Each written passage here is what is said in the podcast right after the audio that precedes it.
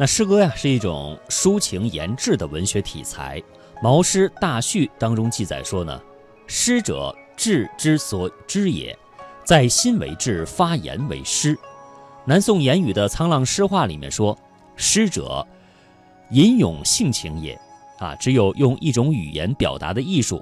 啊，这就是我们诗歌艺术的精髓了。我们把诗歌这两个字分开解读一下哈。嗯中国古代不和乐的称之为是诗，嗯合乐的就称之为是歌。我们现代呢，当然一般把它合称为是诗歌。对，它按照一定的像音节呀、韵律的要求来表现社会生活和人的精神世界。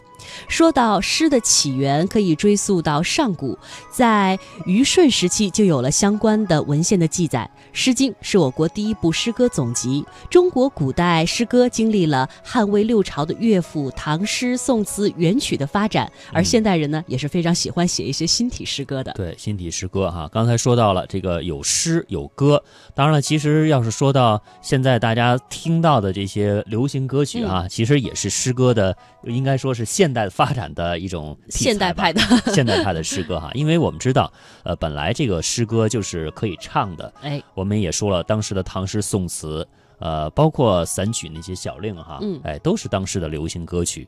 这诗歌是我们最古老，也是最具有文学特质的一种文学样式。它呢是来源于上古时期的劳动号子，当然后来呢可能会发展成为民歌系列。还有呢是发源于祭祀的宋词。诗歌原来就是刚才说了是诗和歌的总称。其实说到这个诗和音乐和舞蹈结合在一起，刚才也说了，就是诗歌。那我们中国诗歌有着非常悠久的历史和丰富的遗产。刚才说了，有《诗经》是我国第一部诗歌总集，往后呢还有《楚辞》、汉乐府以及无数诗人的作品。